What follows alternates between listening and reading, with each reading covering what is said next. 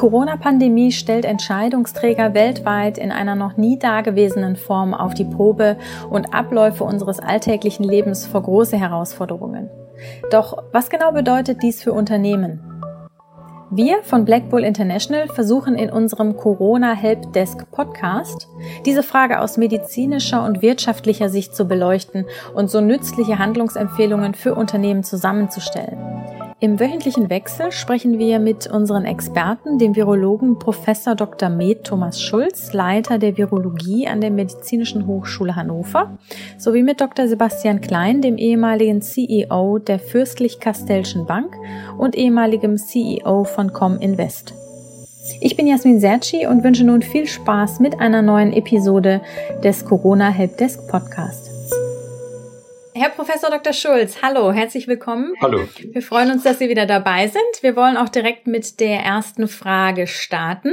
Wie beurteilen Sie den aktuellen Stand der Pandemie in Deutschland aus Ihrer Sicht? Na, ich denke, man kann sagen, erstmal, das sagen ja auch alle Leute, erstmal haben wir das ganz gut ähm, in den Griff gekriegt. Ich denke, es gibt viele Länder, die uns darum beneiden, dass das sich so entwickelt hat in Deutschland, wie es sich entwickelt hat. Also die Zahlen gehen deutlich zurück.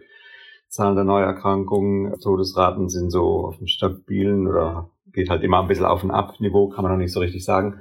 Aber insgesamt die Erkrankungszahlen, äh, die neu gemeldeten Erkrankungszahlen gehen deutlich zurück. Das ist schon mal eine ganz gute Nachricht. Und wie gesagt, es gibt viele Länder in Europa und auch weltweit, die das auch so gerne hätten. Es gibt auch noch welche, die haben das besser hingekriegt. Äh, Neuseeland und Australien, ähm, die versuchen jetzt tatsächlich das Virus auszutreten, also gar keine neuen Infektionen mehr haben. Das wird bei uns nicht gehen. Aber soweit so gut. Äh, Mischung von schnell reagiert, auch ein bisschen, nicht nur ein bisschen, auch eine Menge Glück gehabt dabei, aber soweit so gut. Ja, das klingt ja schon mal optimistisch zumindest. Ähm, wie erklärt sich die Begrenzung äh, bei der Öffnung von Geschäften auf 800 Quadratmeter? Ist jetzt eine neue Regelung. Woher kommt das, diese Zahl? Genau, das ist jetzt eigentlich keine Frage an den Virologen, sondern ich glaube, da geht es an die ähm, Gesetzgebung oder die gesetzlichen Vorgaben. Es gibt wohl eine Grenze, äh, wenn ich das richtig verstehe, aber das ist nicht mein Gebiet, äh, was ein kleines und großes Geschäft ist und die liegt halt zufälligerweise bei den 800 Quadratmetern und daran hat man das dann festgemacht. Es gibt andere Länder, die haben das ganz anders entschieden. Also in der Schweiz zum Beispiel, die machen erst die großen Geschäfte auf, bevor sie die kleinen Geschäfte aufmachen. Das heißt, zeigt schon, da kann man unterschiedlicher Meinung sein. In Deutschland das Argument ist gewesen, wenn ich das richtig verstanden habe, ähm, äh, äh, es geht gar nicht so darum, wie, gar nicht so sehr darum, wie groß das Geschäft ist. Es geht darum, wie viele Leute man in die Nähe dieses Geschäfts bringt. Also wenn man sich so einen großen Einkaufskomplex vorstellt und macht ein Riesengeschäft auf, ist halt die Vorstellung, dann wuseln sehr viel mehr Leute, nicht nur in dem Geschäft, sondern auch in den Straßen drumherum. Und das wollte man ein bisschen runterdrücken und hat dann eben gesagt, deshalb fangen wir erst mit den kleinen Geschäften an. Auch so in der Vorstellung, so ein kleiner Betrieb, ähm, äh, sagen wir mal, hängt vielleicht an einem seidenen Faden als ein großer Betrieb, der vielleicht noch ein bisschen mehr Reserven hat, finanzieller Natur. Aber man kann es auch anders entscheiden. Also die Schweizer ähm, sind wohl eher dem Argument gefolgt, je größer das Geschäft, desto mehr Abstand kann man halten, wenn man dafür sorgt, dass nicht so viele Leute reinkommen. Wie gesagt, es passt, äh, das ist diese Vorstellung ist sicher korrekt, was die Anzahl der Leute in so einem Geschäft angeht. Sie ist möglicherweise nicht ganz korrekt für die Anzahl der Leute, die dann draußen Schlange stehen und in, unmittelbarer Nähe zusammen in Schlange stehen. Ne? Von daher war das so eine Abwägung, die man im Fall von Deutschland halt so gelöst hat, wie man sie gelöst hat. Man kann für beide Seiten Argumente finden. Mhm. Wir leben jetzt ja seit einer Woche ungefähr mit den ersten Lockerungen der Beschränkungen. Gibt es bereits Erkenntnisse über den Verlauf dazu oder für wie wahrscheinlich halten Sie vielleicht sogar eine zweite Infektionswelle? Genau, es gibt noch keine Daten für den Verlauf, kann es auch noch nicht geben. Die mittlere Inkubationszeit ist fünf Tage bis zu zwei Wochen.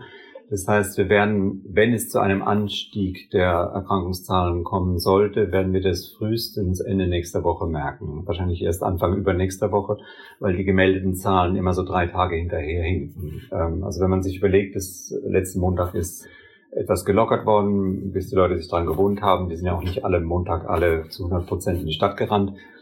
Ähm, äh, das heißt, man wird wenn es eine Anzahl, eine Steigerung der Anzahl der Erkrankungen geben sollte, wird das diese Woche vorsichtig stattfinden, langsam stattfinden und man wird es in den Statistiken erst nächste Woche merken. Das heißt, die kurze Antwort ist im Augenblick wissen wir noch gar nichts. Es ist, wie ich es ja schon mal gesagt habe, bei einer früheren Unterhaltung, fahren hier im Nebel und alles, was wir jetzt machen, rührt sich erstmal zwei Wochen oder wissen wir erstmal zwei Wochen lang nichts, wo wir die Konsequenzen sehen. Das macht das Ganze so schwierig. Von daher kann man auch, gibt es keine Daten zu sagen, ob das jetzt zu viel war oder zu wenig war, dieses Lockern. Wir sind immer noch in der Phase, wo wir auf Sicht fahren, weil der berühmte Ausdruck, soweit man im Nebel halt auf Sicht fahren kann. Und wir müssen einfach warten, was, wie die Statistik Anfang übernächster Woche ausschaut. Mhm. Die Rufe nach weiteren äh, Lockerungen werden ja auch immer lauter. Können unterschiedliche Herangehensweisen in der Regelung der verschiedenen Bundesländer oder auch Wirtschaftszweige da erfolgreich sein? Oder ist eine bundesweit einheitliche Regelung besser zur Bekämpfung des Virus? Äh, nein, ich denke, äh, auch da kann man zwei Positionen beziehen. Es ist natürlich sehr viel einheitlicher zu kommunizieren, wenn man sagt, das ganze Land gilt dasselbe.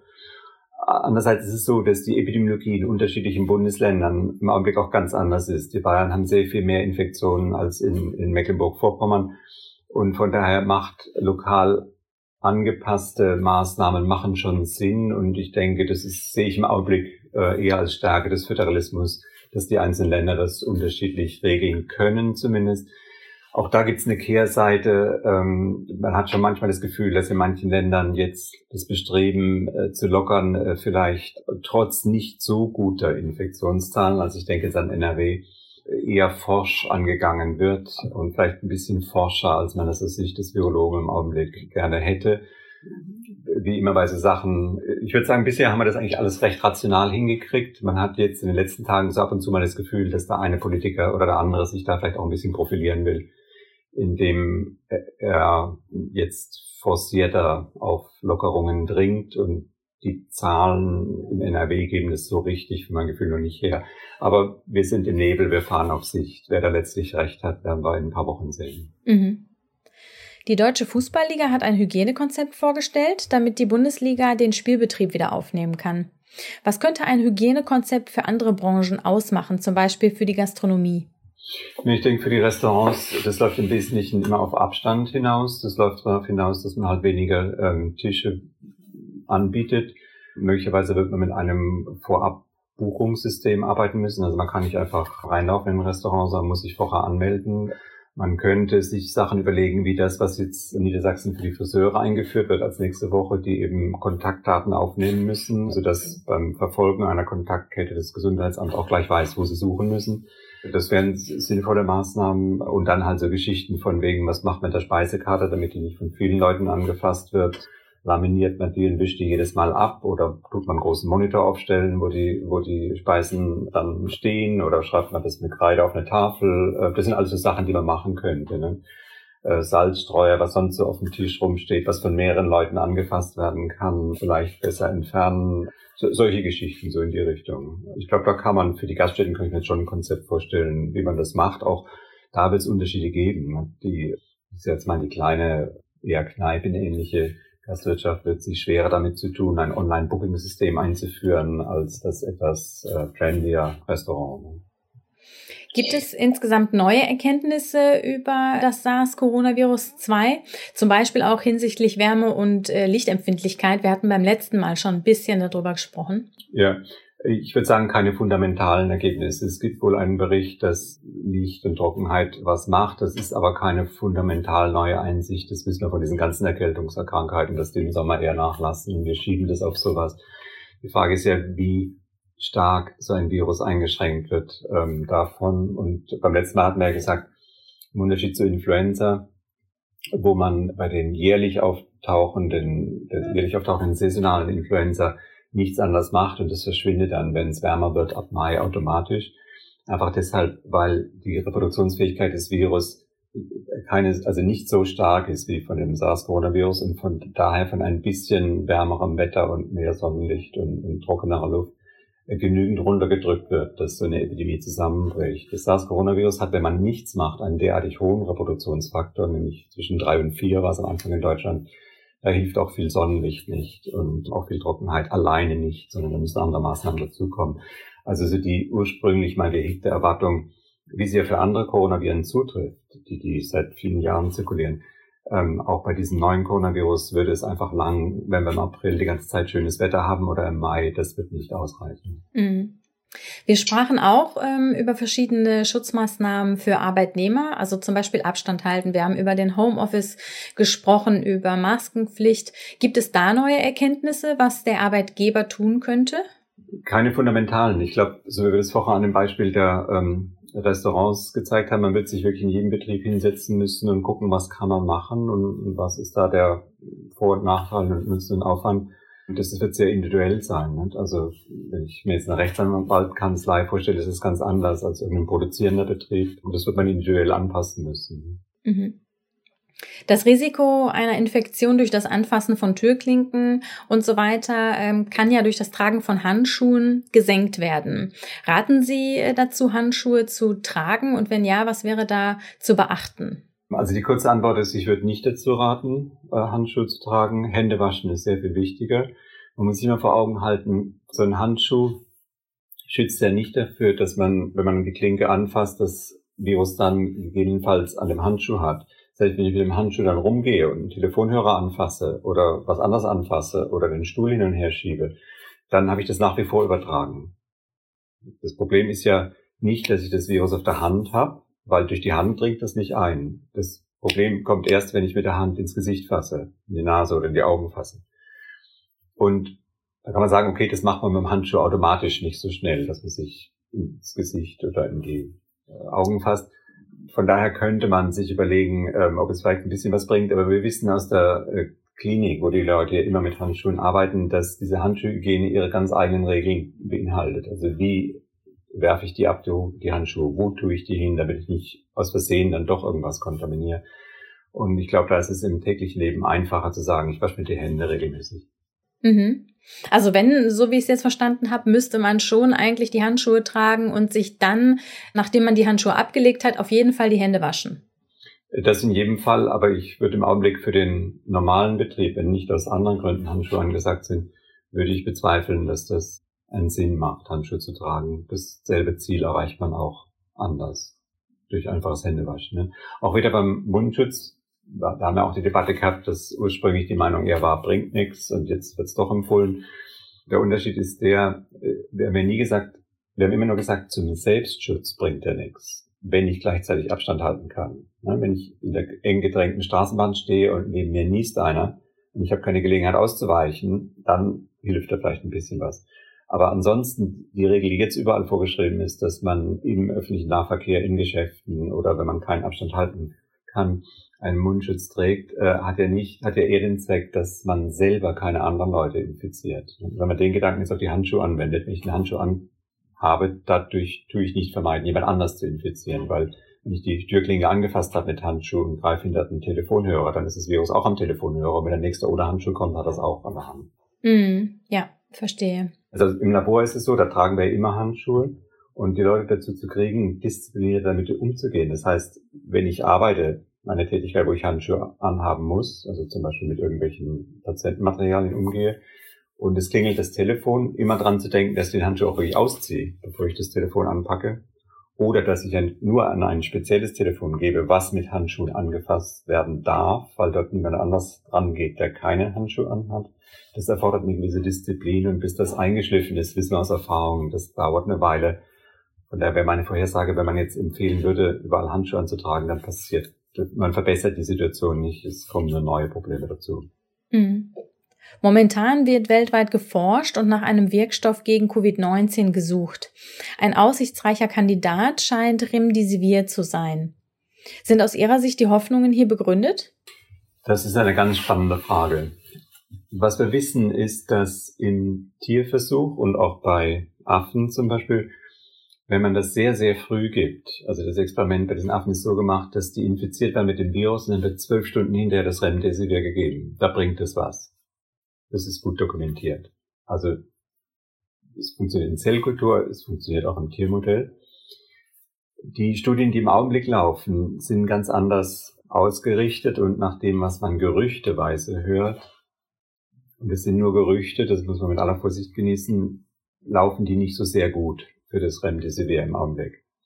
Und ich rede jetzt von wirklich kontrollierten Studien. Es gibt bereits publizierte Studien, wo die Leute das verwandt haben, wo sie einfach geschrieben haben, ich habe so und so viele Patienten genommen, damit behandelt und da ist das und das bei rausgekommen. Aber das erlaubt keinen Vergleich was denn passiert wäre, wenn die Leute nicht behandelt hätte mit dem Remdesivir. Vielleicht wären die genauso schnell gesund geworden oder auch nicht länger an der Beatmungsmaschine geblieben. Das kann man nur mit Kontrollgruppen machen. Diese Studien laufen im Augenblick. Es sind zwei wohl jetzt temporär mal gestoppt worden, ist nicht ganz klar warum. Äh, da ist eine gewisse Nervosität im Feld, was da wohl bei rauskommt. Jetzt muss man sich vor Augen halten, diese Studien sind im Wesentlichen alle so angelegt, dass nur dass sehr schwer kranke Leute mit einbezogen wurden in diese Studien. Also die waren alle sauerstoffpflichtig. Das heißt, die sind in den späten Phasen der Erkrankung. Und in dieser späten Phase der Erkrankung ist die Rolle des Virus nicht mehr die, die es am Anfang war, sondern es ist eher die Entzündungsreaktion, die dann sich abspielt in der Lunge und, und die äh, Sauerstoffaustauschfähigkeit der Lunge heruntersetzt. Das heißt, wenn ich in solchen Studien jetzt keinen Effekt sehe von dem Remdesivir, kann man da entweder den Schluss draus ziehen, es bringt nichts, zumindest bei schweren Patienten. Man kann unter Umständen auch den Schluss draus ziehen, es bringt nur was, wenn man es sehr früh gibt in der Erkrankung. Also man müsste dann ein ganz anderes Konzept entwickeln, indem man sagt, normal, also sagen wir mal jüngere Personen, die ein bisschen anfangen an zu husten, denen wird schon nichts passieren im Allgemeinen, da wird man vielleicht nichts machen. Ältere Personen, die mit den ersten Symptomen kommen, sollte man vielleicht dann sofort anfangen mit dem Medikament. Auch da haben wir, aber wir wissen nicht, ob das das Ergebnis sein wird. Also die kurze Antwort auf Ihre Frage ist, im Prinzip scheint das zu funktionieren, virologisch gesehen, aber so wie die klinischen Studien, also wir müssen abwarten, was bei den klinischen Studien rauskommt. Sollte dabei rauskommen, dass es, so wie die jetzigen klinischen Studien angelegt sind, nichts gebracht hat oder nicht viel bringt, müssten wir nochmal drüber nachdenken, ob wir vielleicht ein anderes Konzept brauchen, dass wir das sehr viel früher einsetzen. Also der Prozess, bis wir genau verstehen, wie wir das Medikament optimal einsetzen, der kann noch eine ganze Weile dauern.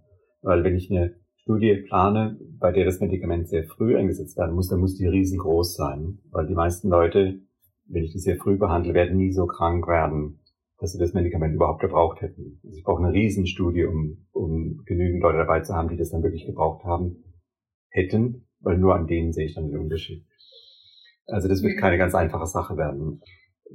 Dieser Gedanke ist, sagen wir mal, uns auch nicht fremd. Also wir wissen bei den zur Verfügung stehenden Influenza-Medikamenten, die, ähm, also Relenza zum Beispiel, dass die auch nur was bringen, wenn man die unmittelbar nach Symptomen äh, eintritt, äh, verwendet. Weil man jetzt erstmal sagt, jetzt gucke ich mal erstmal, was das für ein Virus ist und gibt dann 72 Stunden nach Symptombeginn, dann kann man es auch gleich in die Mülltonne werfen, das bringt dann nichts mehr. Man muss es ganz, ganz früh geben. Und vielleicht läuft es auf sowas hinaus. Aber das ist jetzt sehr weit in die Zukunft ähm, spekuliert. Jetzt müssen wir erstmal warten, was diese großen, gerade noch laufenden klinischen Studien bringen. Mhm, ja, absolut. Nochmal zum Thema Lockerung so ein bisschen. Tracing-Apps sind gerade viel besprochen in aller Munde. Kann eine sogenannte App zur Nachverfolgung von Infektionsketten ein weiterer Baustein sein für neue Lockerungen?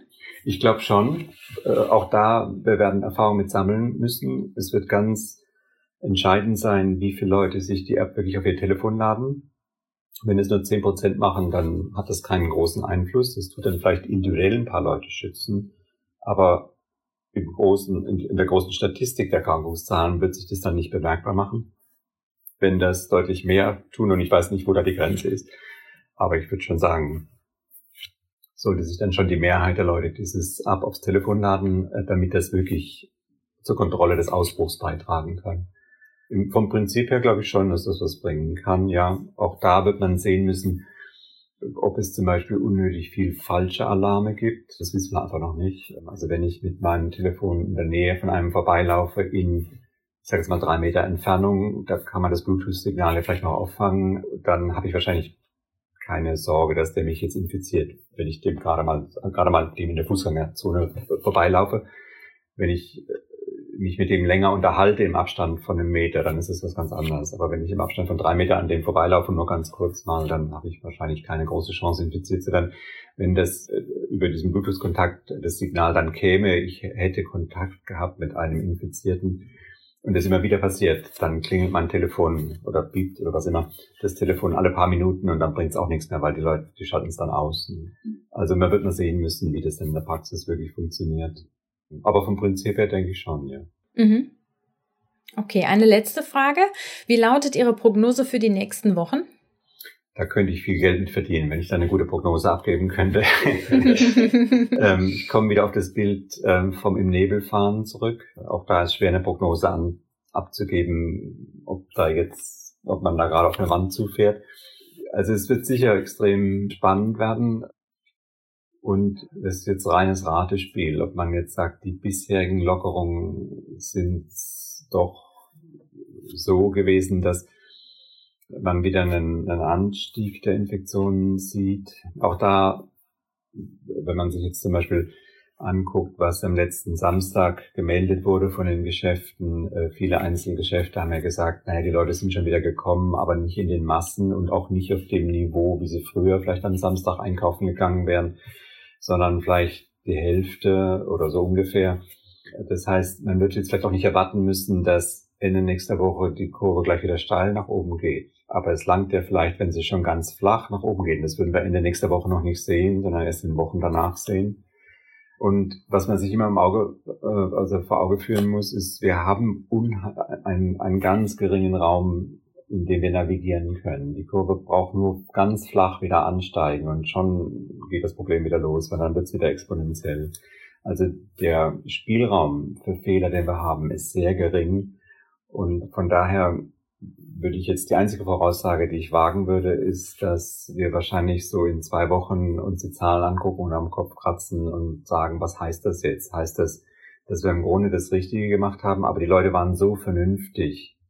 Oder heißt das, dass die Lockerungen im Grunde zu weit gegangen sind, aber die Leute waren so vernünftig, weil sie das nicht voll ausgenutzt haben, dass wir den Anstieg noch nicht so massiv sehen. Aber wenn die jetzt alles ausnutzen könnten, was sie wieder dürfen, dann würde es wieder nach oben gehen. Also wir werden wahrscheinlich in den nächsten zwei Wochen noch eine ganze Menge Unsicherheit haben, wie sich die Sache wirklich weiterentwickelt. Ich glaube, das ist das Einzige, was ich mich im Augenblick trauen würde, vorherzusagen.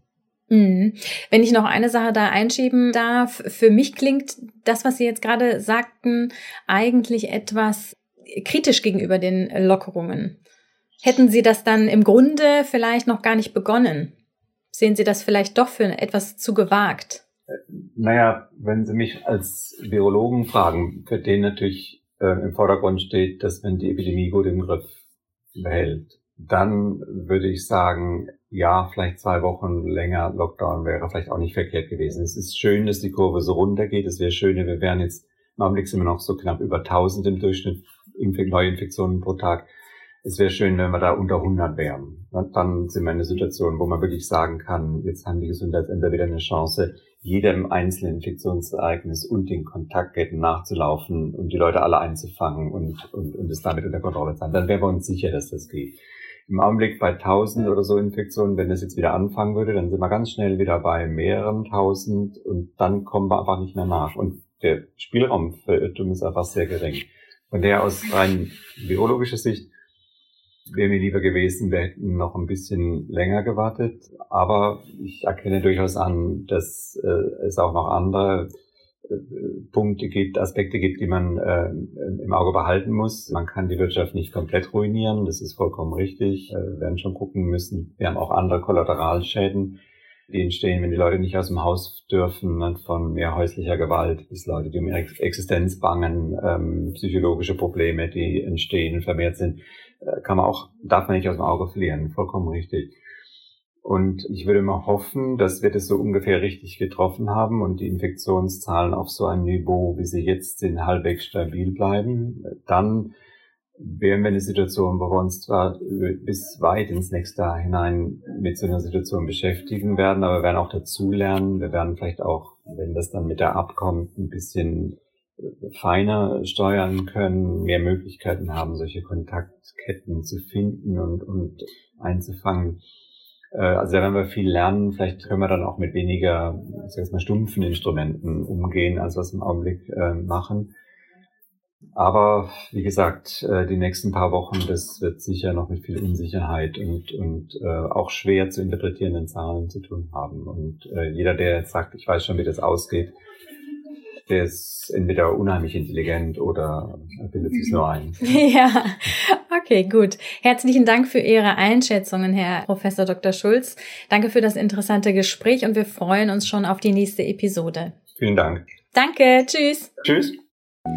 Vielen Dank an unseren Experten und natürlich an Sie fürs Zuhören. Wenn Sie selbst Fragen haben, die Sie gerne von unseren Experten beantwortet hätten, senden Sie uns einfach eine E-Mail an helpdesk at blackbull-international.com. Außerdem finden Sie viele weitere interessante Inhalte zum Thema unter www.corona-helpdesk.de. Und wir freuen uns natürlich sehr, wenn Sie unseren Podcast mit Ihrem Netzwerk teilen. Nochmals danke fürs Zuhören und bis bald. Viele Grüße von Black Bull International.